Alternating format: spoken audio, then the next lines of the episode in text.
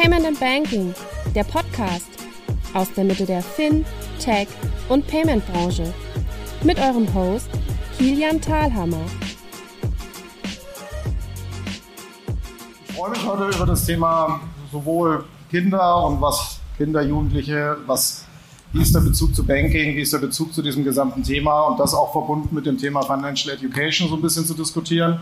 Ein sehr wahrscheinlich gar nicht so ähm, diskutierfähiges Thema, aber sehr emotionales Thema mit unterschiedlichen Sichten und breites, breites Thema. Und freue mich auf eine sehr gute Runde. Freue mich, dass ihr alle gekommen seid und würde gern mit einer Intro starten, jeder für sich und auch ein bisschen den Bezug zum Thema Kinder Financial Education herzustellen. Starten wir einfach auf der Couch. Dankeschön. Ich bin Nina, ich bin von der DKB, ich bin dort Product Ownerin für das Webbanking. Ich beschäftige mich mit der Weiterentwicklung dessen und versuche dort auch alle Kundengruppen und Zielgruppen einzubeziehen, indem wir sehr viel UX Research machen. Und da ist natürlich auch das Thema Kinder, Jugendliche, aber auch alle Zielgruppen sehr relevant. Was für mich äh, finanzielle Bildung ausmacht, und ich glaube, es ist ein ganz grundlegend wichtiger also eine grundlegend wichtige Sache ist, dass Kinder und Jugendliche den Unterschied erkennen zwischen verschiedenen Finanzprodukten und dass sie auch wissen, dass wenn sie auf TikTok Buy Now Pay Later beworben bekommen, was das auch gegebenenfalls für finanzielle Konsequenzen für sie haben kann.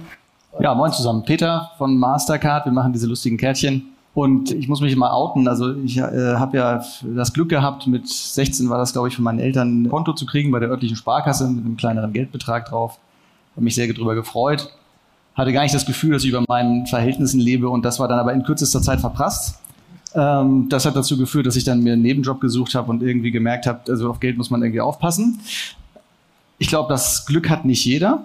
Und ich denke auch, dass so die typischen Verdächtigen, zu denen man üblicherweise schaut und sagt, okay, die müssen jetzt dafür sorgen, dass das alle verstehen, ja, dass Geld nicht von selbst kommt und aber von selbst tendenziell geht, sind vielleicht die Schulen.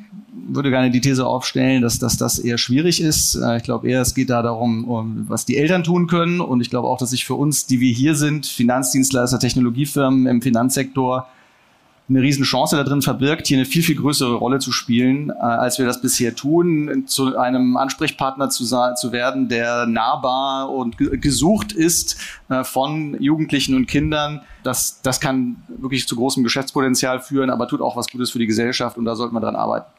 Ja, moin, ich bin Jana, ich bin Gründerin der Findet Foundation und ich habe quasi zu meinem Job gemacht, finanzielle Bildung für Kinder und Jugendliche.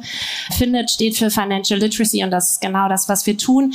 Warum machen wir das oder warum mache ich das? Ich finde, finanzielle Bildung, Bildung im Generellen, aber es geht hier um finanzielle Bildung, wird viel zu oft dem Zufall überlassen.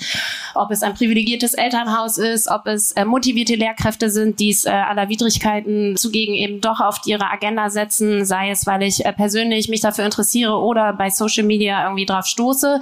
Und das wollen wir ändern, weil ich glaube, Chancengleichheit ist bei finanzieller Bildung ein total wichtiger Aspekt. Und finanzielle Bildung und das ganze Thema Geld und Finanzen ist so hoch emotional und birgt so viele Aspekte in Richtung auch Inklusion, gesellschaftlicher Teilhabe. Und das ist der Grund, warum wir uns mit unserer gemeinnützigen Organisation an Schulen wenden und mit Lehrkräften und Schulen zusammenarbeiten, ihnen kostenlose Lehrmaterialien zur Verfügung stellen, die es niedrigschwellig ermöglichen, mit den Kindern das Thema Schon früh zu besprechen. Und früh heißt bei uns ab der dritten Klasse, um eben auch früh eine solide Basis für dieses Thema zu haben und auch früh eine Grundsensibilisierung zu haben, um dann, und dann schließe ich an dich an, Nina, on the long term eben ja nicht in einer Überschuldung, in einer schlechteren Altersvorsorge oder mit schlechten Investments dazustehen. Und ja, insofern sind Panels wie diese, ich freue mich immer mega dabei zu sein. Ich bin quasi eine Exotin, weil ich nicht aus dem Banking-Bereich komme, sondern aus einem ganz anderen. Aber es ist so ein wichtiges Thema und je mehr wir drüber sprechen und am Ende auch je mehr wir machen und irgendwie im Schulterschluss unterwegs sind, umso besser. Ja, vielen Dank für die Einladung. Mein Name ist Nils, ich bin CEO und Co-Founder von Bling. Wir sind das Family Fintech aus Berlin und wir haben es uns zum Ziel gemacht, Geld Kinder leicht zu machen. Sprich für die Kinder, für die Jugendlichen die erste Bezahlerfahrung zu sein, aber auch gerade den Eltern auch Geld näher zu bringen und da diese, ich sag mal, Überforderung aus dem Thema Banken, aus dem Thema digitale Finanzprodukte rauszunehmen. Das machen wir mit sehr einfachen Lösungen. Wir sind gestartet mit einer Taschengeldkarte und App, mit der ersten Bezahlerfahrung für Kinder und wir nutzen das quasi als Einstieg, um hier ein Familienökosystem im Finanzbereich aufbauen zu können und hier möglichst einen guten Impact zu haben, dass möglichst ganz Deutschland und hoffentlich ganz Europa geldklug wird. Und ich persönlich bin davon überzeugt, dass das bei der jüngsten Generation beginnt, bei der Generation Zukunft. Und deswegen habe ich Bing auch gegründet gegründet, weil ich festgestellt habe, zwölf Schuljahre, nichts über den Umgang mit Geld gelernt. Hier müssen wir was tun und auf Bildungsreform warten. Das war mir irgendwie zu langweilig. Danke dir und danke euch auch für schon die guten Statements am Anfang. Wir haben ja so ein bisschen zwei Themen, die wir auf dem Panel beleuchten wollen. Das eine ist ja Financial Education, wo wir viel jetzt schon drauf eingegangen sind. Und das zweite ist so ein bisschen Produkte, Services für Kinder. Wie geht man da vor? Was ist das eigentlich? Würde gerne damit starten und auch bei, bei, bei euch beiden starten, Nina, Nina und Peter. Peter, du vielleicht zuerst. Was ist denn eigentlich, wenn man von der klassischen Produktdenke kommt, was ist denn eigentlich der Need? Was braucht denn diese Zielgruppe wirklich, wenn wir jetzt vom Produkt und Service reden? Wenn du sagst, so, ich mache jetzt mein typisches Produkt-Backlog, Features für Kinder, was steht oben und was steht vielleicht nicht drauf? Ich weiß gar nicht, ob ich da der beste Adressat dafür bin. Vielleicht kannst du das auch gleich nochmal ergänzen, was ich hier für Unsinn verbreite. Aber also meine These wäre, keiner braucht Banking oder das Verständnis von Banking oder das Verständnis von Bezahlen oder ähnlichem man braucht einfach nur das Ergebnis davon. Das heißt also, ich muss, äh, muss die Fähigkeit haben, in den Use Cases, in denen ich mich bewege, als, als Jugendlicher, als Kind zu handeln. Und das fängt sicherlich mit dem Thema Bezahlen an. Ich muss nicht wissen, wie es geht oder warum es geht. Ich muss aber irgendwie eine Möglichkeit haben, in einer App oder online irgendwie unter Anweisung, unter Absprache mit meinen Eltern, vielleicht irgendwo ein Spiel runterzuladen oder so etwas zu tun. Das würde ich mal als allerersten Basis-Need sozusagen hinstellen. Alles andere kommt meiner Meinung nach viel später, ist aber nicht minder wichtig. Vielleicht du, Nina, dann machen wir gern, gern bei dir weiter, Nils, wie, du siehst. Wie siehst du es aus einer Bankbrille? Habt ihr spezielle Sachen das ist jetzt genau für die Zielgruppe gemacht ja, und das macht ihr auch genau dafür? Oder dreht ihr so ein bisschen um und sagt, in Summe muss euer Produktangebot einfach gut nutzbar und easy sein und damit ist es automatisch auch für die, für die Kinder. Von welcher Seite schaut ihr drauf? Also wir haben ja bei der DKW ein U18-Konto und auch ein U18-Depot. Also wir positionieren uns schon klar dafür, dass wir Kindern ein Produkt, also ein Konto anbieten, was äh, transparente Konditionen hat, ähm, was einfach nutzbar ist, auch gerade jetzt mit unserer Produktentwicklung. Also es ist einmal das natürlich das Produkt als Konto an sich, aber es ist natürlich auch das Produkt, die App, das Banking, was äh, wir versuchen so einfach und niedrigschwellig zu entwickeln, sodass es für Kinder und Jugendliche auch einfach nutzbar sein kann. Nils, vielleicht, vielleicht kannst du noch ein bisschen ergänzen, weil ihr seid ja in dem Segment oder teilweise in dem Segment unterwegs. Also was ist der Need und wie baut ihr oder macht ihr das, diese, diese Zielgruppe zu adressieren? Was ist da vielleicht anders wie bei anderen klassischen Produkt- und Serviceentwicklungen? Ja, ich glaube, wenn man jetzt mal anschaut, Produktentwicklung bei Bling versus bei traditionellen Banken. Familie ist bei uns keine Marketing-Zielgruppe, wo wir schöne Plakate machen von zwei Elternteilen, einem Kind auf dem Sofa und noch einem Hund, der auch noch freundlich in die Kamera lächelt. Und dann ist Familie wieder mal abgehakt und vielleicht geben wir noch ein bisschen Geld an eine Finanzkompetenzorganisation, sondern wir bauen Produkte für Familien. Und wie machen wir das? Wir nehmen die First Moments, sprich erste Bezahlerfahrung der Kinder, aber beginnt eigentlich schon viel früher bei uns, eigentlich schon mit der Geburt. Wir haben jetzt ganz neu das Produkt Sparbaum, eine tolle Art und Weise für Familien Geld zu investieren in sich, aber auch in die Zukunft, also in ihre Kinder. Da pflanze ich einen digitalen Sparbaum. Das Geld wird nachhaltig investiert in einen dezidierten Fonds und ich sehe das Geld gleichzeitig wachsen mit meinem Kind und sehe, wie da dieser Sparbaum wächst. Auch eine tolle, ein tolles Geschenk. Und damit haben wir mal diesen ersten First Moment geschaffen, Sparen für das Kind. Dann begleiten wir die Familie weiter und dann geht es irgendwann so weit, dass das Kind sagt, jetzt möchte ich mal selbst bezahlen und möchte da irgendwie was selbst ausgeben. Und dann haben wir die Blink Taschengeldkarte, wo das Kind dann auch eine eigene Karte hat, währenddem das die Eltern schon lange auch Ordnung in den Haushalt gebracht haben mit ihrem Haushaltskonto bei uns. Und so bauen wir hier ein Produkt auf, was eigentlich hilft, das Thema Finanzen am Küchentisch einfach verständlich zu machen, eine Diskussionsgrundlage zu schaffen und das Finanzkompetenzthema dann auch über diese Kanäle innerhalb der App, vor allem auch mit pädagogischen Inhalten, zu vermitteln. Jana, Frage, Frage an dich. Du kommst ja sehr stark auch von der Financial Education Seite. Wichtiges Thema, Thema für dich.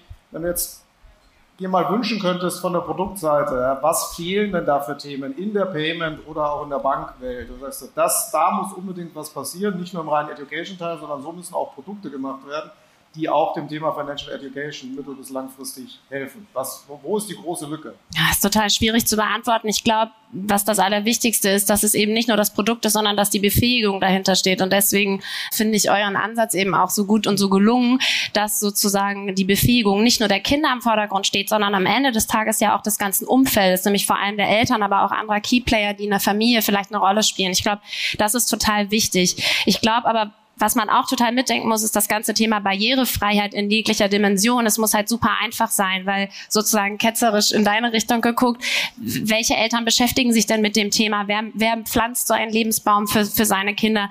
Das ist äh, Menschen, die in unserer Bubble unterwegs sind, die aus einer, die eine gute soziale Herkunft haben, die vielleicht in einem guten, segmentierten sozialen, ökonomischen Umfeld unterwegs sind. Aber das sind nicht diejenigen, wo es brennt. Da ist keine Kapazität vorhanden, um sich sozusagen damit zu beschäftigen. Mensch, mein Kind ja auch ein Konto und das ist total wichtig. Finanzielle Bildung ist ja so wichtig, gibt so viel Freiheit im Leben und Freiheit, Entscheidungen zu treffen häufig sind, ist die Kapazität einfach nicht da, sich damit, damit zu beschäftigen. Und deswegen müssen die, glaube ich, die Produkte für alle Zielgruppen, die für kindliche Bildungsfrüherziehung relevant sind, einfach barrierefrei sein in unterschiedlichen Dimensionen, was Bildung angeht, was Sprache angeht, was Usability angeht, etc. Ich fand das interessant, was, was du gesagt hast, äh, Nils, dein, dein, erstes Statement, wir adressieren gar nicht die Kinder, sondern die Familie. Das ist eigentlich die, die Zielgruppe. Und höre jetzt bei dir ein bisschen raus mit U18-Konto. Das klingt mir ja eher nach, ich adressiere logischerweise, wie der Name sagt, eine Zielgruppe U18. Seht ihr, ist das konträr, diese Ansätze zu sagen, ich mache etwas für eine spitze Zielgruppe, nämlich die unter 18-Jährigen oder die Familie, spielt es zusammen? Das ist ein bisschen die erste Frage in eure Richtung. Oder ist es eigentlich etwas, wo er sagt, ihr macht es bewusst, um danach den Kunden, der am Anfang ja noch U18 ist, irgendwann da ja hoffentlich nicht mehr, mittelfristig in das normale Bankgeschäft zu übernehmen. Ich glaube nicht, dass das konträr zueinander steht, weil das Konto, was für ein Kind eröffnet wird, wird ja in der Regel von den Eltern eröffnet. Mhm. Somit ist es ja etwas, was wir machen für das Kind, aber natürlich adressieren wir damit in erster Linie die Eltern und die Eltern dazu, befähigen, dazu zu befähigen, eröffne für dein Kind ein Konto.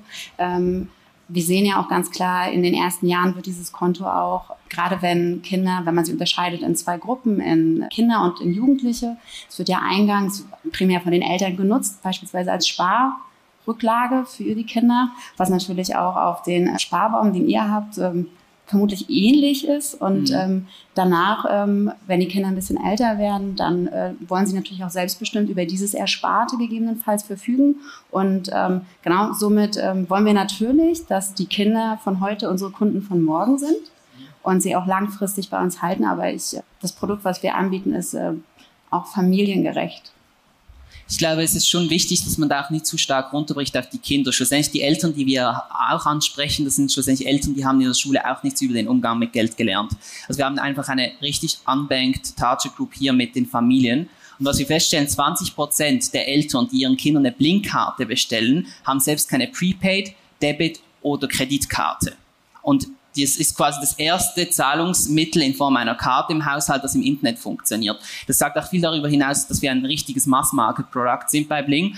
Und ich glaube, dass wir hier einfach eine unglaubliche Hebelwirkung haben, dieses Thema Finanzkompetenz gar nicht nur auf die Kinder runterzubrechen, sondern auf die gesamte Familie. Deswegen haben wir uns bei Bling schon sehr früh dazu entschieden, dass wir kein Gen Z-Banking machen oder kein Neo-Young-Banking, äh, etwas in die Richtung, sondern dass wir Family-Banking machen, sprich die komplette Familie miteinander verbinden. Oma, Opa, Eltern, Kinder, nach Nachwuchs und ein Patenkind. Alle zusammen, alle können sich Geld schicken alle brauchen Unterstützung, weil sie überfordert sind mit diesen First Moments. Vielleicht dazu ergänzend nochmal, also ich habe ja eingangs sozusagen meinen persönlichen finanziellen Schiffbruch hier mit 16 zitiert, n gleich 1, jetzt mal n gleich 1000, ähm, haben wir eine Analyse gemacht, die das exakt unterstreicht, äh, was du sagst. Ja, sozusagen äh, erstens, die Eltern sind für 80 Prozent der Kinder der Anlaufpunkt für Fragen rund um das, die finanzielle Bildung, aber zweitens, ähm, 20 Prozent der Eltern fühlen sich komplett überfordert und mehr als die Hälfte der Eltern fühlen sich nicht ausreichend kompetent im Umgang mit Finanzdienstleistungen, um das überhaupt ihren Kindern zu erklären. Das heißt also, es braucht so ein Produkt, was die Eltern in erster Linie abholt, ähm, gerade weil es eben auch das Thema nicht in den Lehrplänen der Schulen vorkommt. Ja, und im Endeffekt ist dann, kann man das Rad ja dann weiterspinnen. Es ist halt nicht nur ein Thema für die junge Generation, es ist einfach lifelong learning, ne? So, also deswegen bin ich äh, sehr Fan von der österreichischen Finanzbildungsstrategie, die nämlich ganz cool segmentiert haben, ähnlich wie ihr es ja auch tut, dass die gucken, wann im Leben triffst du eigentlich finanziell wichtige Entscheidungen. Also angefangen irgendwie mit, mit Schule, mit Weiterbildung, mit dem ersten Job, mit ähm, dem, oder dem Studium und äh, Ausbildung etc., dann dem ersten Job, Familiengründung, dann irgendwie vorbereitendes Ruhestands, der Ruhestand selber etc. Also dass es so diese Anlässe gibt, wann finanzielle Entscheidungen getroffen werden und im Grunde genommen ja frühzeitig darauf vorzubereiten. Aber am Ende ist dieses ganze Thema finanzielle Bildung, ähm, das startet und muss im besten Fall früh starten. Aber ja, von der Wiege bis zur Bahre würde ich mal sagen. Also es hört halt nicht auf. So. Ja, ist ein, ist ein ist ein ongoing Thema und ich glaube, die Herausforderung wird dabei auch sein, diese, diese Awareness, die man da braucht, immer konstant hochzuhalten, weil es ja kein Thema ist, wo ich irgendwann einen Haken machen dran und sage, habe ich gemacht, Haken dran. Leider das nicht. das ist, passiert leider nicht. Ähm, und das, glaube ich, ist auch eine der Herausforderungen. Ne? Ich wollte noch mal eine abschließende Frage, bevor wir noch ein bisschen tiefer bei Financial Education eintauchen. Peter, an dich mit den lustigen Karten. Ich habe mich selber gefragt, heißen ja Payment und Banking, wie unterschiedlich sind die Rollen von Payment-Produkten und Bankprodukten? Oder umgekehrt aus, bei Payment hast du ja sowas wie eine tägliche Relevanz, ja, auch für Kinder. Ja, die geben was aus, da gibt es Taschengeld und so weiter. Das, wo wir aber in Richtung Education gehen, sind wahrscheinlich, These jetzt von mir, eher die Bankprodukte, ja, die ja ganz viele, die ganz viele Kinder wahrscheinlich du gesagt, nicht interessieren. Ja? Vielleicht sollten sie es aber haben. Wie glaubst du, kriegt man diesen Spagat hin? Ja? Oder sagst du, lass die mal mit dem Payment anfangen, da ist genug, da ist genug gelernt? Ja, ich glaube, es ist, also es ist eine Kombination aus beidem. Payment ist sicherlich das Einstiegsprodukt, was als allererstes Relevanz erlangt für junge Menschen und äh, die brauchen das als allererstes, um das zu verstehen und auch um zu lernen, was sind die Konsequenzen meines ähm, persönlichen Handelns. Aber die zweite Mindestsprunghöhe, die, die ich da sehen würde, und dann gehen wir tatsächlich in, das, in den Bereich Banking rein, aber das ist auch absolut komplementär, äh, ist das Thema Altersvorsorge, in welcher Form auch immer. Also zu verstehen, dass ich nicht nur im Rahmen meines Zyklus, der einen Monat dauert, bis das nächste Taschengeld kommt, dafür sorgen muss, dass da irgendwie äh, das Geld reicht, sondern dass ich das vielleicht über einen deutlich längeren Zeitraum, mehrere Jahre, Jahrzehnte irgendwie machen muss. Ähm, das ist sozusagen die zweite Mindest, Mindesthürde, die wir, die wir da nehmen müssen. Äh, und das beides, beides untrennbar miteinander verbunden. Wer zu viel Geld ausgibt, hat nichts dazu, um das zur Seite zu legen. Das heißt also, Payment, verantwortungsvolles Payment beibringen heißt auch dann die Möglichkeiten zu schaffen für, für das nächste, die nächsten Schritte.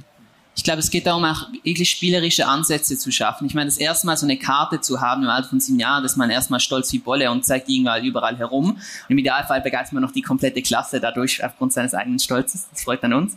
Aber grundsätzlich habe ich damit eine erste Erfahrung. Das Problem ist, was wir heute sehen bei einer traditionellen Bank, bis ich mal so eine Karte habe, geht es zwei Wochen. Dann hat das Kind nicht wirklich Zugang, weiß nicht, wie viel Geld da drauf ist. Sparen kommt sowieso nicht in Frage. Wir haben da eine iPad-App, die startet. Da habe ich so lustige Figürchen, die springen herum. Ich kann Spartöpfe hinzufügen hinzufügen, sehe auch, wie ich die Spartöpfe dann gut erreichen kann, vielleicht dann mal ein Skateboard, kann von Oma, Opa auch Geschenkkarten bekommen auf Geburtstag, die ich dann auch wieder in der App sehe. Also es sind diese spielerischen Funktionen, die Schritt für Schritt heranführen, die wir in Zusammenarbeit mit unserem Education Board entwickeln. Und dann, mit, dann natürlich auch eine gewisse pädagogische Qualität sicherstellen, was uns auch sehr wichtig ist. Und dann wächst es weiter, gleichzeitig wie auch die Eltern weiter wachsen, dann passt sich halt das Produkt auch ein Stück weit an. Ja, und vielleicht ist diese, diese Trennung von Banking und Payment einfach auch, auch nur eine Trennung dieser Bubble, die sich hier in dem Raum oder befindet. Und in der realen Welt interessiert es am Schluss dann doch keinen. Ja? Macht man diese Also wir haben Eltern, die nicht wissen, was eine IBAN ist. Ich glaube nicht, dass sie sich groß darum kümmern, was ja. ist Payment und was ist Banking. Ja. Also von dem her, ich glaube, wir müssen da wirklich ganz, ganz am Boden anfangen mit unserer Arbeit und da auch uns nicht irgendwie zu sehr in dieser Bubble bewegen, sondern da wirklich äh, mit der großen Kelle anrichten. Jana, jetzt lass uns, lass uns in das Thema Education ein bisschen stärker einsteigen. Vielleicht mal aus deiner Sicht, wie schlimm ist denn die Lage? Ja, wie schlimm ist es wirklich? Wie hoffnungslos? Ist nicht hoffnungslos, nee. Ähm, also ich glaube, ich muss jetzt nicht ähm, die Studien zitieren, die es da draußen gibt. Es gibt viele Studien, die beweisen äh, vom Bankenverband. Es gibt eine ÜBIX-Studie, die angeschaut hat, ähm, wie steht es eigentlich um die schulische Bildung und um sozusagen die Verankerung von finanzieller und ökonomischer Bildung im schulischen Kontext. Und davon kann ich sagen, 11 von 16 Bundesländern schneiden schlecht ab. Und auch ansonsten ist es so, dass die Zahlen sagen, Jugendliche wünschen sich mehr finanzielle Bildung und Jugendliche haben aber auch ein Interesse an finanzieller Bildung. Und wir sprechen ja hier über Kinder und Jugendliche. Und ich glaube, das ist ein gutes Momentum. Und jetzt muss man halt gucken, wie kann man es verankern. Und deswegen finde ich dieses Panel äh, so cool und auch cool besetzt, weil im Grunde genommen wir kommen aus unterschiedlichen Richtungen, aber am Ende, wenn wir uns irgendwie alle an die Hand fassen und alle ähm, diesem Thema auch ähm, ja genügend Beobachtung schenken, dann kann man gemeinsam auch da was erreichen. Und das hat ja jetzt auch die Politik gesehen. Es gab einen Aufbruch zu dem Thema finanzielle Bildung. Das heißt irgendwie ja ein Hoffnungsfunke am, am Ende irgendwie des Tunnels. Du hast es auch in deinem Eingangsstatement gesagt, darauf zu warten, würde zu lang dauern. Wir wissen alle, die politischen ähm, ja, Dinge brauchen etwas Zeit. Und ich glaube, es ist gut, dass es eben Aktivitäten wie die unseren hier gibt, Deshalb ich glaube, da ist Hoffnung. Nur es ist halt so ein wichtiges Thema, dass wir es halt ja jetzt schon schon angehen müssen und ähm, vielleicht auch noch mal eine andere Perspektive sozusagen angeschaut bei dem Thema, was halt auch frappierend ist. Im Grunde genommen, es gibt in Deutschland ja auch wahnsinnig viele Menschen, die überschuldet sind. Das heißt, eventuell auch schon mit dem Rücken an der Wand stehen.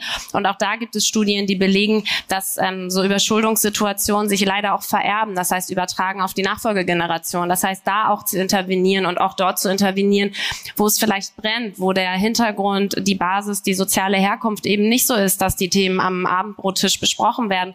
Und auch wirklich, das ist der Grund, warum wir beispielsweise auch viel in Brennpunktschulen unterwegs sind.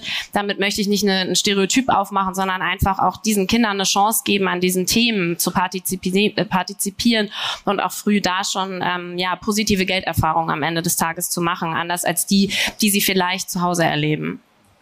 War eine lange Antwort auf deine Frage, aber ich glaube, äh, Hoffnung ist in Sicht. so, aber wir haben halt, also Erkenntnisse sind da und ich glaube, wir haben keinen Mangel, keinen, keinen Erkenntnismangel, sondern eher einen Handlungsmangel an der Stelle. Aber das ist eine gute Überleitung, was ich gerade in, in, deiner Richtung, Nils, zum Thema Handlung. Wie weit ist die Problemstellung, die es in der langen, langen Antwort war, was davon hat auch euch getriggert zu sagen, wir müssen da jetzt mal was machen, wir machen jetzt hier ein Produkt, damit schließen wir vielleicht auch ein paar Gibt es so Trägerpunkte, du sagst, genau da gehe ich rein, ja, weil da will ich nicht nur helfen, sondern auch ein Produkt draus bauen. Ne? Ja, schlussendlich aus der Emotion Frustration heraus entstanden, würde ich sagen. Ich meine, ich baue schon mein Leben lang Produkte für Familien und bin in diesem Bereich aktiv und habe dadurch auch schon viele Banken, vor allem in der Schweiz, beraten, wenn es um die Produktentwicklung ging für die Kinder. Dann aber immer gemerkt, dass immer mehr Leute aus dem Marketingteam da sitzen. Habe ich vorhin schon mal angetönt. Familien ist halt eine Zielgruppe, die, da kannst du nicht singuläres Product Development machen. Es ist nicht so, du hast einen Nutzer, der bedient das und vielleicht shared er einen Link mit einer anderen Person, sondern es ist ein Kreis. Du hast verschiedene Familienmitglieder und basierend darauf musst du die Produktentwicklung machen. Das hat mich immer wahnsinnig frustriert, dass du denen das sagen kannst, so wie machen die was. Ähm, und dann werde ich ein bisschen kribbelig, dann habe ich mein Abi abgeschlossen, zurückgeschaut auf zwölf Schuljahre, festgestellt, ja super, ich habe den Satz des Pythagoras gelernt, aber eigentlich nichts über den Umgang mit Geld. Jetzt können wir in die Runde fragen, wer hat zuletzt den Satz des Pythagoras gebraucht die letzten Tage und wer hatte eine Bezahlerfahrung. Heurika, ich glaube, es ist klar. Und entsprechend war es danach ziemlich klar für mich, hier müssten wir irgendwas tun. Natürlich gibt es auch in den USA zum Beispiel tolle Startups, die in diesem Bereich unterwegs sind, auch äh, Unicorn-mäßig bewertet sind. Das hat natürlich dann auch nochmals einen Anreiz geschaffen, weil ich auch daran glaube, dass das ein großes Geschäftsmodell ist. Und dann haben wir Bling gegründet, vor etwas mehr als eineinhalb Jahren. Dann vor weniger als einem Jahr lanciert und mittlerweile eines der am schnellsten wachsenden Fintechs in Deutschland. Und zeigt, glaube dass wir da eine ganz gute, einen ganz guten Bereich treffen. Danke dir. Ich würde mal ganz gerne auf die unterschiedlichen Rollen eingehen, die man ja spielen kann im Bereich Financial Education, wo man, glaube ich, auch sehr unterschiedliche Sichtweisen drauf haben kann. Wer muss was tun, wer kann was tun, wer soll was tun. Vielleicht mal mit der, mit der Bankenseite angefangen. So, wie siehst du die Rolle der Banken oder die Aufgaben der Banken, jetzt vielleicht nicht nur speziell ähm, DKB, sondern auch, auch generische, die mhm. man hier übernehmen kann oder muss in der Financial Education, wo du dir wünschen würdest, da muss mehr, muss mehr reingehen. Oder auch umgekehrt, du sagst, das Thema ist zwar ein Education-Thema, aber da bin ich vielleicht als Bank eher raus. Ähm, also ich finde, die Aufgabe von Banken generell ist es, ähm, transparente Produkte anzubieten, die einfach verständlich sind, die ähm, niedrigschwellig sind, wo auch kein Haken ist. Ich möchte nicht äh, Konto abschließen und dann ähm, 21 geworden und schwuppsiwupps kommen Kosten auf mich zu, weil ich nicht das äh, Kleingedruckte gelesen habe. Ich meine, wenn wir uns selbst anschauen, wir lesen kein Kleingedrucktes, so werden es Kinder und Jugendliche noch weniger tun. Deswegen bin ich der Meinung, dass wir halt äh, da in der Verantwortung sind, ganz klar zu zeigen, was sind die Konditionen eines Produktes, was ändert sich vielleicht auch, wenn du ins Erwachsenenalter übergehst und äh, ja, das, äh, das sehe ich in der Bankenwelt sehr verankert und wichtig. Peter, du hast ja vorher im Eingangsstatement gesagt, dass du ja eigentlich, ich glaube, das Eingangsstatement oder erste Frage, dass du die, die, sagst, die Schule, die Rolle der Schule, da ein kleines Fragezeichen dran gemacht hast. Jetzt mal um, also im, im Kontext der Financial Education. Jetzt drehen wir es mal, drehen wir es mal um und sagen so, die Schule hat ja einen Vorteil, die bleibt, hab mir ja gesagt, du bist in der Regel wenigstens mal neun Jahre da drin, vielleicht auch ein bisschen länger. Na, so. Das heißt, du hast die Chance, Awareness zu schaffen. Und die Schule ist ja, hat ja eine relativ breite Reichweite. In der Regel sollte da jeder mal gewesen sein. Also, ähm, wenn die Aufgabe dort nicht passiert, wer schließt denn diese Lücke dann? Ja, vielleicht zwei Punkte dazu. Also, äh, um das klarzustellen, ich glaube, dass der, dass der Lehrplan der Schule eine viel zu langsame Veränderungsgeschwindigkeit hat und auch also das damit nicht schnell genug leisten kann, das Problem nicht schnell genug adressieren kann. Ich glaube aber schon, dass die Schule der Ort sein kann, an dem so etwas stattfindet. Aber die, den Impuls dazu, dass finanzielle Bildung im Rahmen der Schule, was weiß ich, nachmittags irgendwann, keine Ahnung, wann stattfindet, den, der muss aus der Finanzdienstleistungsbranche in gewisser Weise kommen und das muss irgendwie Spaß machen. Ja, also Beispiel äh, die die äh, Deutsche Soccerliga als gemeinnützige Organisation macht das seit vielen Jahren mit Mastercard und der S-Finanzgruppe, dass ähm, in der Schule das Thema Fußballturnier auf dem Kleinfeld kombiniert wird mit finanzielle Bildung und Workshops zu dem Thema. Das ist, wäre in der Qualität, in der das dort von den Pädagogen und von den, von den ähm, Athleten gemacht wird, von einem Schulsystem, so wie wir es heute in Deutschland haben, in 50 Jahren nicht leistbar. Äh, ja, Frau Stark-Watzinger möge mir verzeihen. So, jetzt äh, dementsprechend ist das aber einer der Wege oder so, so kann ein Weg aussehen, wie wir das Thema schnell adressieren. Und das ist auch die von mir angesprochene Opportunity für die Finanzdienstleister. Wir können natürlich oder wollen wahrscheinlich aus, sagen wir mal, Gesichtspunkten der, der Moralität nicht an Schulen rumlaufen und sagen, komm, schließ dein äh, Konto bei Bank, Sparkasse, Fintech XYZ ab. Dürfen wir auch gar nicht. Aber wir können die Kompetenz liefern, die die Banken zu nahbaren freundlichen, sympathischen Partnern macht für das Thema finanzielle Bildung. Und die von mir zitierte Studie zeigt eben auch, dass nur sieben Prozent von den Kindern und Jugendlichen sich überhaupt überlegen würden, jemals zu einer Bank zu gehen, ähm, um, um sich über finanzielle Bildung zu unterhalten. Ja, und deswegen ist es umso wichtiger, dass wir das tun. Wir spielen da keine Rolle, wo unsere Kernkompetenz sitzt. Das ist absurd. Ich wollte jetzt kurz, Jana, bei dir auf dein Statement von vorher, von vorher eingehen, im Sinne von, wir haben kein Erkenntnisproblem, wir haben ein Umsetzungsproblem bei dem Thema. Ja, da bin ich auch bei dir. Ich glaube, beim Thema Financial Education findest du ja selten Leute, die sagen, nö, stimmt nicht, läuft alles, alles super, äh, brauchen wir nicht drüber reden, brauchen wir kein Panel machen. Ich glaube, da ist Konsens. Was, ist denn, was sind denn die Hürden, dass es nicht in diese Execution kommt? Warum passiert da nichts? Was, was hindert die Leute daran, die ja bei der Frage alle mit dem Kopf nicken und sagen, ja, ja, stimmt, müssen wir tun, es dann doch nicht zu machen? Und gibt es irgendwann, da können wir es schieben, da können wir anschieben, da können wir motivieren.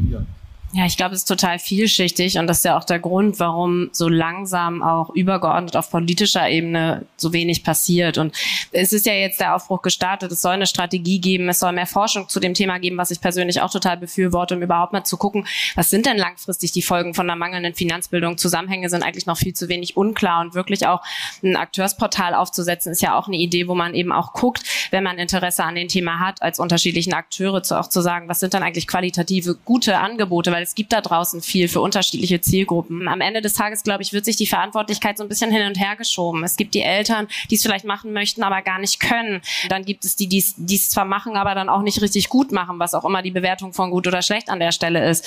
Dann gibt es das Schulsystem, was per se finanzielle Bildung nicht auf dem Lehrplan hat, aber viele Möglichkeiten bietet anzudocken. Und so funktionieren ja auch eben wir und vielleicht ein minimaler Werbeblock. Wir sind ja gemeinnützig äh, spendenfinanziert. Ich habe da vorne Flyer ausgelegt. Wenn ihr also Lehrkräfte kennt, die Bock haben, das Thema anzugehen, dann äh, gebt ihnen unseren Flyer. Die können damit direkt durchstarten. Dann das, was wir machen ist, wir bieten kostenlose Lehrmaterialien an, ganz niedrigschwellig mit Erklärung auch für die Lehrkräfte, um das Thema überhaupt mal anfassbar und erlebbar zu machen. Und natürlich, je älter die Zielgruppe wird, das heißt, je älter die Kinder und Jugendlichen werden, desto schwieriger ist es auch für die Lehrkräfte, das Thema anzugehen. Denn die haben ja selber manchmal ähm, qua ihrer Ausbildung ein, ein, ja, ein nicht vorhandenes Wissen an der Stelle. So, das heißt, ich glaube, das Grundproblem ist, dass Kompetenzen hin und her geschoben wird und dass, wenn über Kinder geredet wird, halt häufig entweder Eltern oder Schule im Fokus sind. Und am Ende müssen aber beide Hand in Hand gehen. Und deswegen glaube ich, es muss an so vielen Stellen präsent sein und dann eben wirklich im Alltag, wenn ich es in der Schule erlebe, wenn ich dann in meinem Soccercamp bin und das da auch noch erlebe und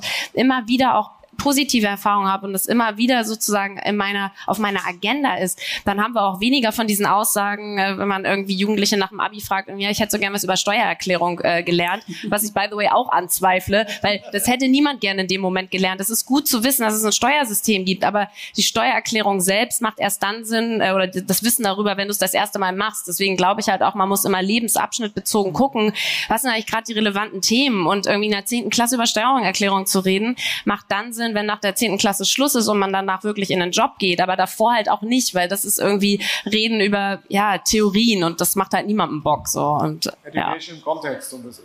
Absolut, total und davon davon bin ich wirklich überzeugt, dass wirklich auch die Materialien, die wir kreieren, docken wirklich an die Lebenswelten der Kinder an und nicht das sozusagen, was die Lehrkraft glaubt, was vermittelt werden sollte. Es dockt am Lehrplan an, damit die Lehrkräfte es nutzen können und auch eine Legitimation haben, beispielsweise gegen ihre Schulleitung. Aber es dockt vor allem an den Lebenswelten der Kinder an, weil immer dann, wenn es mich tangiert und auch Spaß bringt, das, was du auch sagst, ne, irgendwie erlebbare Elemente hat, dann ist es richtig cool. Und am Ende, wenn es dann in die Execution geht und ich dann wirklich selber als Jugendlicher auch wirklich echte Bezahlerfahrung habe, ja, dann ist sozusagen der Kreislauf auch geschlossen. Nils, vielleicht nochmal eine Frage. Ihr habt euch ja sehr viel mit dem Markt beschäftigt und was da alles so. Siehst, siehst du, oder eigentlich zwei Fragen. Glaubst du, dass das ganze Thema Financial Education ein deutsches Problem ist, ja, weil man sich ungern mit diesem Thema beschäftigt und Geld ja per se manchmal nicht das ist, was, wo man jeden Abend äh, beim Bier drüber redet? Oder zweiter Teil der Frage, oder ergänzend siehst du woanders wirkliche Best Practices, sagt, guck mal hier, das ist der Blueprint, ja, da sollte man rein, egal ob das jetzt vom Produkt oder Initiative herkommt. Ich glaube, schön wäre es. Also wenn es nur ein deutsches Problem wäre, dann wäre ich ganz entspannt. Aber ich meine, ich komme ja aus der Schweiz, wie man vielleicht auch an meinem Akzent hört, ähm, bin da aufgewachsen. Und auch wenn die Schweiz klischeehaft sehr banknah ist und da alle super schlau sind mit Geld und alle wie Dagobert Duck leben, ist es tatsächlich nicht so. Also auch wenn ich mir die Finanzkompetenz meiner Eltern anschaue, aber eben auch was ich in der Schule gelernt habe. Ich glaube, es ist ein globales Phänomen, ein europäisches Phänomen. Und deswegen denken wir auch an Skalierung bei Bling. Ich glaube, wir müssen das skalieren, damit man auch diese Hebelwirkung erreichen kann, die eben notwendig ist, um wirklich wirklichen Change hinzubekommen und dann nicht zu lokal denken, sondern da wirklich mit der großen Kelle anrichten. Und wo ich halt wirklich davon überzeugt bin, ist dieser Learning by Doing Aspekt. Wir schaffen ein Werkzeug, Learning mit unserer App, mit dem pädagogischen Inhalt, mit den lehrreichen Funktionen und Doing mit der Prepaid Mastercard, die wir auch gemeinsam mit euch machen. Und, ähm, und damit hast du halt ein skalierbares, skalierbares Werkzeug, was über Nacht tausende Eltern bestellen können und wir entsprechend auch stark ausrollen können über ganz Europa. Super. Ähm finde es echt, echt ein super, super interessantes Thema und ein sehr, sehr äh, tiefgründiger oder wichtiger Austausch. Ich würde jetzt kurz, bevor wir zu Fragen im Publikum kommen, nochmal eine Runde starten. Ja, bei dir angefangen, Jana, einmal, einmal durch, wo ich mal persönlich fragen würde, was hättet ihr euch gewünscht, früher gewusst zu haben? Also wo ist euer eigener Gap beim Thema Financial Education? Ja, so, das hätte mir mal einer früher sagen können. Ja, so. und, wo habt, und wann und wo ist euch das bewusst geworden, dass es da ein Thema gibt? Ja. Habt ihr da so ein persönliches Beispiel? Ich hätte gerne früher äh, über ETF-Sparpläne und Aktiensparpläne mehr gewusst. Von wem hätte das kommen sollen? Oder gäbe es jemand, wo du sagst, da hätte das sein müssen?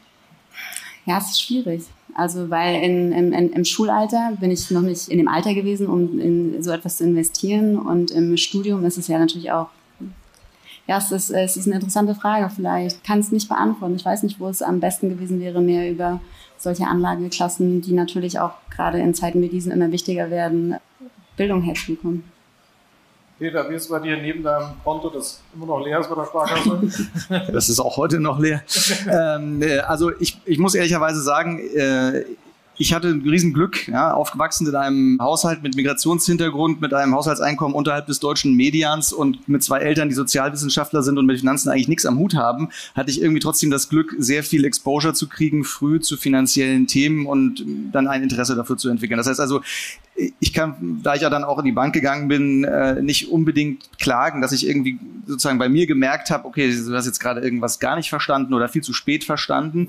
Ähm, aber so rekurrierend auf, auf meine Ausbildungszeit in der Bank, in einem sozialen Brennpunkt in, in Hamburg, also ich glaube, das, was, was ich mir wünschen würde, dass mehr Menschen früher verstehen, ist, dass Dinge einfach Geld kosten und man am besten nicht mehr Geld ausgibt, als man einnimmt. Das klingt völlig banal, aber ich habe Fälle erlebt, wo jemand, der auf Sozialhilfe war, 120 Prozent von dem Sozialhilfeeinkommen für MMS aus dem Urlaub geschickt ausgegeben hat. Also das sollte möglichst in der Bundesrepublik Deutschland nicht passieren. Ja, ich glaube auch, der Key ist äh, das Budgetieren. Ist auch eins unserer Kernelemente im schulischen Kontext. Aber ja, vielleicht auf mich persönlich bezogen. Ich hatte jetzt auch nichts, wo ich dachte, mega Mist, aber ich bin auch, und das muss man sich ja auch immer noch mal vor, vor Augen führen, auch äh, privilegiert, was das angeht, aufgewachsen. In einem Hamburger Vorort mit Eltern, die sich auch zu diesem Thema mit mir ausgetauscht haben. Und dennoch hätte ich mir an ganz vielen Stellen in meinem Leben irgendwie äh, gewünscht, dass es irgendwo eine gute Anlaufstelle gibt, wo man unabhängig auch zu unterschiedlichen Themen beraten wird, die nicht immer am ersten auf den ersten Blick mit Geld und Finanzen zu tun haben. Aber als ich geheiratet habe, dachte ich, so ein Ehevertrag ist totale, also das ist ja, ich vertraue ich ja meinem Mann nicht und überhaupt ist ja irgendwie total schlimm, war meine Meinung. Habe ich mich damit beschäftigt. Nee, ist eigentlich eine total gute Sache. Ist jetzt meine persönliche Meinung, aber es geht da ja um Absicherung ähm, ähm, von beiden Parteien in dieser Beziehung, die man dann ja auf dem Papier eingeht. Oder auch, ich bin äh, vor zwei Jahren Mutter geworden. Ja, ist auch ein riesen Finanzthema, das damit auf einen zukommt. Das thematisiert aber niemand. So, sondern das irgendwie, ja, glückselig alles super, aber irgendwie, dass das einfach auch äh, verdammt hohe Ausgaben sind, dass man die Verantwortung für einen Menschen äh, hat und ähm, in meinem Fall ja auch den finanziell absichern möchte und, und, und. Und ich glaube, es gibt so viele Punkte im Leben, die äh, auf den ersten Blick gar nicht so sehr mit Geld und Finanzen zu tun haben, auf den zweiten aber wahnsinnig viel und da auch gute unabhängige Beratungsmöglichkeiten zu haben, ohne dass man selbst sozusagen intrinsisch motiviert sich auf die Suche macht, das fände ich schon cool. Und ich glaube, da gibt es unzählige, ne? wenn Eltern in Pflege etc. Also es gibt, es geht auch durchs ganze Leben. Es zieht sich also durch. Ja. Wie war es bei dir? Ich glaube, das Schöne ist, man lernt jeden Tag Neues, gerade wenn man in so einem großartigen Team arbeitet, wie ich es kann. Ähm, wenn ich zurückschaue, glaube ich, hätte ich mir vor allem auf wieder die gesamte Familie bezogen gewünscht, dass meine Eltern schon früher auch mit solchen Themen wie ETF, Anlage, Strategien und Co in Berührung gekommen sind. In Deutschland sind weitaus weniger als 15 Prozent aller Familien in irgendetwas investiert. Das meiste Geld liegt einfach auf dem Girokonto, ähm, zwischenzeitlich sogar auf, mit, auf einem Negativzinsenkonto. Und ich glaube, das hätte ich mir schon gewünscht. Das hätte wahrscheinlich einen großen Impact gehabt. Das kann man jetzt auch nicht mehr einfach wieder nachholen, weil da spielt ja auch Zeit eine wichtige Rolle darin. Ähm, und deswegen ist das ein Riesenansporn, das jeden Tag ein bisschen besser zu machen bei anderen Familien. Ja. Wir öffnen mal die Runde. Ihr könnt euch schon mal Fragen überlegen, wenn ihr welche habt, aber ansonsten hätte ich auch noch Fragen. Ihr habt ja, oder zumindest habe ich so mitbekommen, dass wenn wir über finanzielle Bildung sprechen oder über Finanzverhalten, dass wir vor allem über die Eltern meistens gehen wollen, weil der schulische Ansatz fehlt noch, da wird wenig gemacht. Und jetzt hat Jana so ein bisschen im Abschluss, Abschlussstatement gesagt, es gibt ja ganz Unterschiede, also wenn wir finanzielle Bildung ist auch für mich so ein Thema von finanziellem Wohlbefinden. Und das ist halt bei Eltern in den ganz unterschiedlichen Zielgruppen völlig unterschiedlich. Migrationshintergrund, Alleinerziehende. Wie, also, wie geht ihr mit einer Blinkcard mit so einer Zielgruppe um? Also, oder Mastercard natürlich auch das Thema DKB. Wie ist da eure, habt ihr da Daten zu? Also wir sind ein Massenmarktprodukt und deswegen haben, wir auch diese Hebelwirkung, weil wir eben so viele Familien ansprechen. Wir haben noch ganz viele Familien, die sich unsere monatliche Subscription vielleicht auch nicht leisten können. Da haben wir auch ein Programm ins Leben gerufen, dass wir denen das kostenlos offerieren beispielsweise. Und wenn wir so die Einkommen ähm, unserer Familien anschauen, dann sind die wirklich breit gemischt. Was wir weniger haben, ist dass so diese Space hier. Das ist jetzt nicht so die Blinkkundschaft tatsächlich. Die ist zu nischig, die kennt auch Bank, die kennt auch die ganzen Neobanken. Ähm, ich glaube, unsere Zielgruppe sind so die 80 Prozent der Familien, die keine, keine Neobank haben. Ich meine, für über 70 Prozent sind wir das erste Fintech-Experience, für die, auch für die Eltern. Und von dem her, ich glaube, das ist so unsere Zielgruppe und da passen wir uns halt auch in der Akquise ein Stück weit drauf an, in welcher demografischen Schicht die sind und schauen, dass sich finanzielle Bildung eben auch alle leisten können. Ich glaube, das ist mir sehr wichtig, weil sonst fördern wir diese Ungleichheit, die es halt schon gibt. Ja, vielleicht noch mal ergänzen zu dem Thema Wohlfühlen. Also A, 100% äh, d'accord. Ich glaube, es geht nur über den, das Massenprodukt, was für alle zugänglich ist. Und Wohlfühlen heißt eben auch, das in einen Kontext einzubetten, der den die Menschen halt gerne haben, wo sie sich, wo sie sich eben in dem Kontext wohlfühlen. Dann ist halt passiert irgendwie dieses Thema finanzielle Bildung nebenbei. Deswegen glaube ich, funktionieren so Dinge wie Sport oder so etwas wirklich sehr, sehr gut, weil einfach man was macht, wo man Lust drauf hat und zufälligerweise kommt da irgendwie auch noch so ein Thema vor wie Bezahlen oder Altersvorsorge oder was es auch immer ist.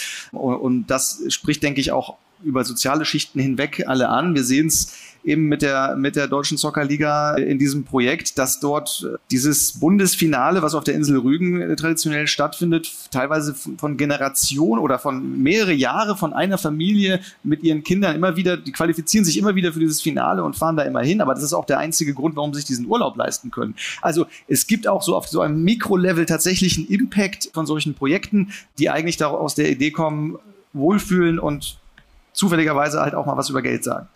Peter, du hast irgendwas gesagt, das fand ich sehr bemerkenswert und, und passt so ein bisschen der Frage, die Nicole gestellt hat. Und zwar hast du gesagt, naja, eigentlich ist es relativ einfach, gib halt nicht so viel Geld aus äh, oder gib halt weniger Geld aus, als das du verdienst. Also eine relativ einfache Formel. So ein bisschen wie bei der Ernährung. Wenn du mehr Kalorien nimmst, als verbrennst, dann nicht gut. Und ich überlege gerade, ähm, beim Konsum ist die Situation ja tatsächlich so ein bisschen wie beim Essen. Es schmeckt halt so gut. Und das neue iPhone sieht halt geil aus. Und braucht es, es ist vielleicht eine sehr verwegene Frage, aber braucht es sowas wie Nutri-Score in der Finanzwelt, wo drauf steht, Obacht, wenn du jetzt bei Now Later machst, kann halt sein Scheiße. Ja, also ich meine, die, die Frage, die du da aufwirfst, ist in gewisser Weise eine philosophische Frage, weil wir alle uns in irgendeiner Art und Weise wahrscheinlich einen Teil unseres Geschäftsmodells auch torpedieren würden, indem wir zum, zum Handel sagen, also lieber Handel, äh, bitte weise beim Checkout die Kunden auf Kostendisziplin hin. Ja, also ich denke, dass da, da, da clashen sozusagen die Interessen der Teilnehmer halt extrem mit der moralischen Verpflichtung. Also und, und ich bin auch tatsächlich der Meinung, dass es ähm, andere Möglichkeiten gibt, die nicht an, den einzelnen, an der einzelnen Transaktion hängen, um das zu verdeutlichen. Ja, das muss eben weit vorher passieren, dass, äh, weil wenn ich These kann ich nicht beweisen, wäre interessant, das mal zu analysieren. Wenn ich schon mal im Sog dieses Konsumrausches oder dieses Spontankaufs bin, das ist wie die, wie der krebserregend Aufkleber auf einer Zigarettenschachtel. Ja, das hält mich davon dann auch nicht mehr ab ah, du musst die Erfahrung schon auch irgendwann mal machen. Also ich mag mich zum Beispiel erinnern, als, als Kind irgendwie erstes Mal fünf Franken, dann habe ich mir irgendwie 105 Rappenkaugummis gekauft am Kiosk und danach hatte ich Bauchschmerzen. Und das ist aber auch ganz gut, weil diese Erfahrung machst du in einem jungen Alter, in einem geschützten Rahmen. Es wäre jetzt viel tragisch gewesen, wenn ich dann mein, meine erste Karte und mein erstes Mal Geld gehabt hätte, gleich mit dem Monatsgehalt und dann statt Kaugummis irgendwie, weiß auch nicht, einen Mietvertrag abgeschlossen hätte, den ich mir nicht hätte leisten können. Weil, ähm, also von dem her, ich glaube, es geht schon auch darum, in einem geschützten Rahmen genau diese Erfahrung zu machen. Da hast du lernen und das auch nicht zu sehr auf eine theoretische Ebene zu packen, weil wir sind schlussendlich alle Gewohnheitstiere auch. Ja, und ich glaube, das große Ding bei diesem Thema ist einfach, dass es nicht nur um Geld und Finanzen geht, sondern um so viel mehr. Es ist halt super emotional, das ganze Thema. Und es hat halt so viel mit mit Freiheit auch zu tun, weil eine finanzielle Gesundheit oder Financial Wellbeing, wie du es gerade ja auch genannt hast, hat ja auch was damit zu tun, dass ich auch freie Entscheidungen treffen kann. Und das ist auch ein totales Privileg. Und deswegen ist es eine viel größere, philosophischere Diskussion als sozusagen nur in Anführungsstrichen Payment und Banking anzuschauen und Education, sondern es ist einfach so groß, die können wir gar nicht sozusagen führen, aber die ist halt auch so, so spannend, weil es so viele Implikationen auf das Leben hat ne? und bei diesem Freiheitsgedanken ja auch wirklich Möglichkeiten bietet, wie ich finde den Job einfach scheiße, den ich gerade mache, aber ich habe die Freiheit, weil ich gut vorgesorgt habe, weil ich mir überlegt habe, vielleicht einen Notgroschen zur Seite gelegt habe, ich gehe raus aus dem Job, so, aber dafür brauche ich die Mittel und die Kapazitäten und das ist ein Riesenthema. Was mich jetzt total gewundert hat, ist, oder vielleicht habe ich es auch nicht mitbekommen, das Thema Finfluencer ist kein einziges Mal gefallen in dem Kontext. Hat keiner gesagt. Hat keiner gesagt, ne? Nee, hat keiner gesagt. Ich habe es in einem Halbsatz erwähnt, aber ja, nee, war nicht wirklich Thema. diese, diese Kanäle, wo es tatsächlich um finanzielle Bildung geht oder zumindest die sich schimpfen. Und da wäre natürlich dann auch interessant zu wissen, wie guckt ihr da drauf? Weil es sind ja tatsächlich Menschen, die eigentlich auch gar keinen finanziellen Background haben, die dann aber natürlich eine relativ große Reichweite und natürlich NutzerInnen haben, die dann sich da einfach ihre Informationen herholen. Also ich finde, äh, ich finde Influencer sind super, weil ich erstmal per se gut finde, alles, was dieses Thema supportet, das finde ich gut. Nun muss man aber die Spreu vom Weizen trennen. Und ich finde aber bei den FinfluencerInnen gibt es viele richtig, richtig gute. Und was deren enorme Kraft ist bei den älteren Jugendlichen, die sich dann auch wirklich für diese Themen interessieren auf TikTok, Insta und Co., ist, dass Menschen auf dieses Thema stoßen, die eigentlich nicht vorhatten, sich damit zu beschäftigen. Und das ist eine enorme Kraft, weil äh, was ich gerade eben in meinem Schlussstatement irgendwie beschrieben habe, dann ich habe mich damit beschäftigt, aber das machen viele nicht. Und wenn ich aber darauf stoße, weil sie qua Reichweite mir ausgespielt werden und ich denke, hey, eigentlich ein ganz geiles Thema, irgendwie beschäftige ich mich jetzt doch mal damit, was ETFs sind und so, dann ist das erstmal gut, finde ich. Auf der anderen Seite gibt's halt auch schwarze Schafe, die dann mit hohen Renditen locken, wo man irgendwie denkt, ja nee, das funktioniert halt so irgendwie nicht. Deswegen auch da fände ich eigentlich cool, das, was ja die Regierung in Teilen dann auch irgendwann vorhat, zu gucken, was sind eigentlich qualitativ hochwertige Angebote und was vielleicht auch nicht, sodass man als Verbraucherin am Ende auch irgendwie eine Zuordnung hat, weil finanzielle Bildung ist ja auch wirklich Verbraucherinnenbildung am Ende des Tages, auch Angebote bewerten zu können und zu sagen zu können, ja, das ist irgendwie unseriös, habe ich irgendwie ein komisches Bauchgefühl bei, aber so, so ganz plakativ, finde ich, sind Finfluencerinnen für dieses Thema eine enorme Chance und ein enormer Booster. Weiß nicht, wie ihr das seht. Aber jetzt haben wir die Frage torpediert. ja, du, alles, alles gut. Hallo. Äh, mein Name ist Wilke, ich bin von der IBM. Äh, kennt ihr das Produkt Apple Card Family? Du kennst es, ne? Also wer Apple Family kennt, wer Apple Cloud Subscriber ist, wer weiß, wie einfach das geht, zu sharen, Cloud Space zu sharen, mit der Familie Services zu sharen, etc. Das ist übertragen worden im Grunde auf die Goldman Sachs Karte, ne, die Apple in den USA äh, issued. Da kannst du, äh, was da interessant ist aus meiner Sicht, ich will es jetzt nicht zu breit machen, aber was da interessant ist, ist zum Beispiel auch Aspekte da drin, äh, gemeinsam Credit Score aufbauen ja, zwischen den äh, unterschiedlichen äh, Teilhabern und dann Members in der Familie, also Nutznießer, Kinder dann auf die Karte zu berechtigen, Spending Limits zu hinterlegen. Also ich habe im Grunde alles das, was wir so toll finden an unseren iPhones, ne? Die Notifications, das Zeitnahe, das Konkludente. Ne? Es passiert jetzt etwas und du wirst darauf hingewiesen, dass du das vielleicht nicht tun solltest oder zumindest darauf aufmerksam gemacht, äh, dass du es getan hast. Das wird äh, kombiniert mit einer sehr, sehr guten Experience. Also ich will sagen, da ist, ein, da ist mal wieder ein großer Plattformplayer, ein digitaler Player, der sich Gedanken darüber macht, junge und jüngste Zielgruppen eigentlich an die eigene Plattform heranzuführen und mit denen kontinuierlich, weil du Kilian, du hattest vorhin die Frage, Payment oder Banking. Payment natürlich aus meiner Sicht. Warum? Da ist die Frequenz da, da ist die Wiederholung da, ist eine Grundbedingung sozusagen für Lernen. Ne? Ich bin kein Pädagoge, aber äh, also das sozusagen aufgegriffen hat, mit einem Finanzprodukt kombiniert hat, mit einer super Experience eigentlich in die Daily Routines integriert. Also ich will jetzt keine Apple-Werbung machen, wir bekommen auch von Apple keinen Share jetzt, aber das ist etwas, woran wir zum Beispiel auch arbeiten. Ja? Österreich hattest du genannt, wir sind in Österreich aktiv jetzt mit äh, verschiedenen Banken, weil wir auch da sehen, da gibt es sehr viel Interesse daran. Wie komme ich an die jungen und jüngsten Zielgruppen heran? Weil das ist nicht nur eine ethisch-moralische Diskussion, die wir hier führen, sondern es geht natürlich auch um eine vertriebliche Opportunität, die hier drin steckt. Ja? Und für mich, ich schließe jetzt ab, die Frage, werden wir in der, und ich sage das bewusst, in der deutschen Finanzwirtschaft diese Opportunität sehen und ergreifen und entsprechend nutzen. Das würde mich mal interessieren, sozusagen, was da die Panelisten zu sagen. Ne? Also solche Services zu bauen, beispielsweise. Gut, haben wir ja schon, ne? Also ich meine, also, das ich meine, ist da, wir sind ja. sehr opportunistisch, ja. Wir, wir profitieren gerade sehr viel von diesem unbesetzten Markt. Wir wachsen sehr, sehr, sehr günstig, sehr, sehr, sehr schnell und ähm, haben dann auch den Vorteil, dass wir ein ähnliches Produkt haben wie diese Apple Family Card. Ähm, natürlich ist schon so, dass ich glaube, der deutsche Markt ist schon eigen. Also auch wenn wir machen sehr viel mit Familien, wir machen sehr viel User-Testing da geht es jetzt weniger um Bonitätsfragen, weil da müssen wir dann quasi Daten an die Schufa geben beispielsweise. Das funktioniert auch nochmals ein bisschen anders als in den USA, wo auch Payment einfach nochmals ein rentableres Geschäftsmodell ist aufgrund der, der Cashback, ähm, der Interchange-Thematik. Aber natürlich ist es trotzdem so, dass wir hier vor allem die Finanzbildung als Einstiegspunkt sehen, jetzt weniger dieser Payment Score, diese Bonitätsscores, wo die ganze Familie aufbauen kann, sondern es bei uns die gesamte Familie finanzklug, geldklug werden kann mit unserem Produkt. Und das nutzen wir als Einstiegspunkt, wahrscheinlich vergleichbar mit dieser Apple Family Card.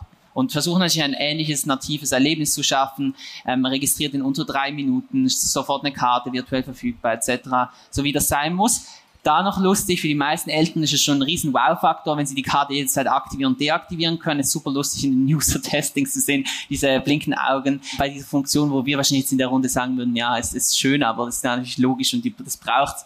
Also immer so zwischen, zwischen Silicon Valley und, und den deutschen Familien in den Vororten wahrscheinlich auch nochmal eine, eine Diskrepanz.